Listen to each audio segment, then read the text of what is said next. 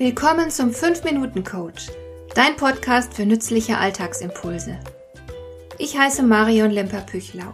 Als erfahrener Coach habe ich jede Menge psychologische Tipps für dich, mit denen du leichter durch den Alltag kommst, damit dein Leben ein bisschen einfacher wird.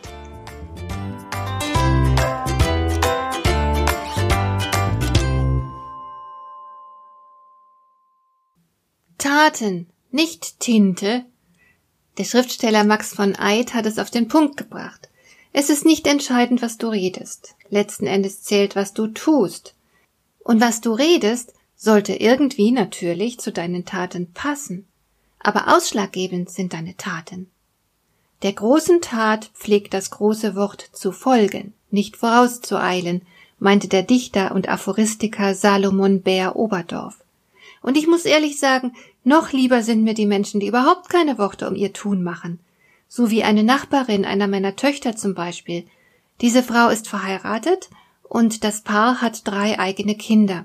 Zusätzlich leben noch fünf Pflegekinder in der Familie, und zwar Kinder, die sonst niemand nehmen möchte. Da ist zum Beispiel ein herzkrankes Kind dabei und ein Kind, das so schwer vernachlässigt worden ist, dass es Hirnschäden davon getragen hat. Diese Frau redet nicht über die gigantische Aufgabe, der sie und ihr Mann sich gestellt haben. Meine Tochter hat eher zufällig davon erfahren.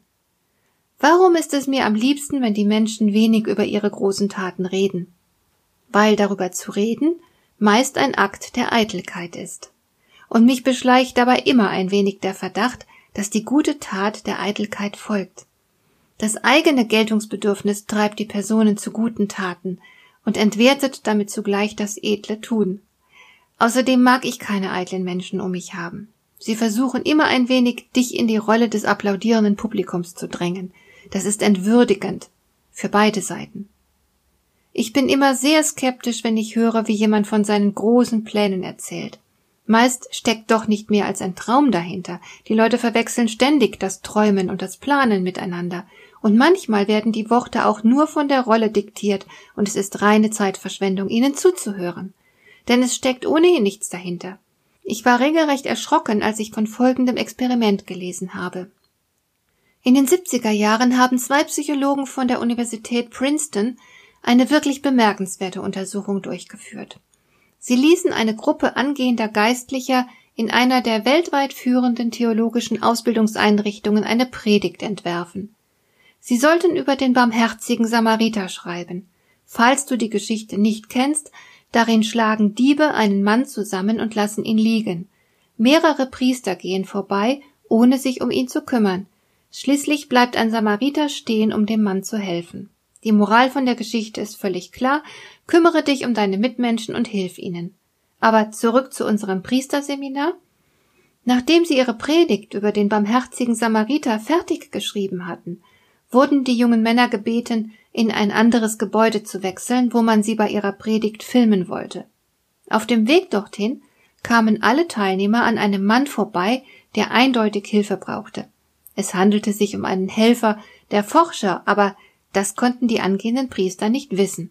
Dem Mann schien es richtig schlecht zu gehen. Die Frage war, ob die Priesterschüler selbst praktizierten, was sie gerade in ihrer Predigt geschrieben hatten. Also würden sie dem Mann am Boden helfen. Und mehr als die Hälfte von ihnen tat es nicht. Einige junge Männer sind sogar über ihn hinweggestiegen. Dieses Experiment wurde mehrfach durchgeführt und in einer Version hat man die Priesterschüler gedrängt, sich zu beeilen. Unter diesen Umständen haben sich weitere zehn Prozent der jungen Männer nicht um den am Boden liegenden Mann gekümmert. Es besteht also ein großer Unterschied zwischen Worten und Taten. Ich persönlich lasse mich inzwischen von Worten kaum noch beeindrucken. Wenn beispielsweise ein Berufskollege von mir über seine großartige therapeutische Arbeit berichtet, dann schaue ich mir an, wie er so lebt und ob er glücklich ist. Das wäre für mich ein Beleg dafür, dass er eine Ahnung davon hat, wie man das Leben anpacken sollte. Das beweist mir seine Kompetenz, und zwar mehr als alles andere. Leistungsnachweise in Form von Urkunden bedeuten nicht allzu viel. Lass dich nicht blenden. Schau dir einfach an, wie jemand handelt. Seine Taten verraten mehr über ihn als irgendwelche Worte es vermögen. Und das gilt natürlich auch für dich selbst. Hat dir der heutige Impuls gefallen? Dann kannst du jetzt zwei Dinge tun. Du kannst mir eine Nachricht schicken mit einer Frage, zu der du gerne hier im Podcast eine Antwort hättest.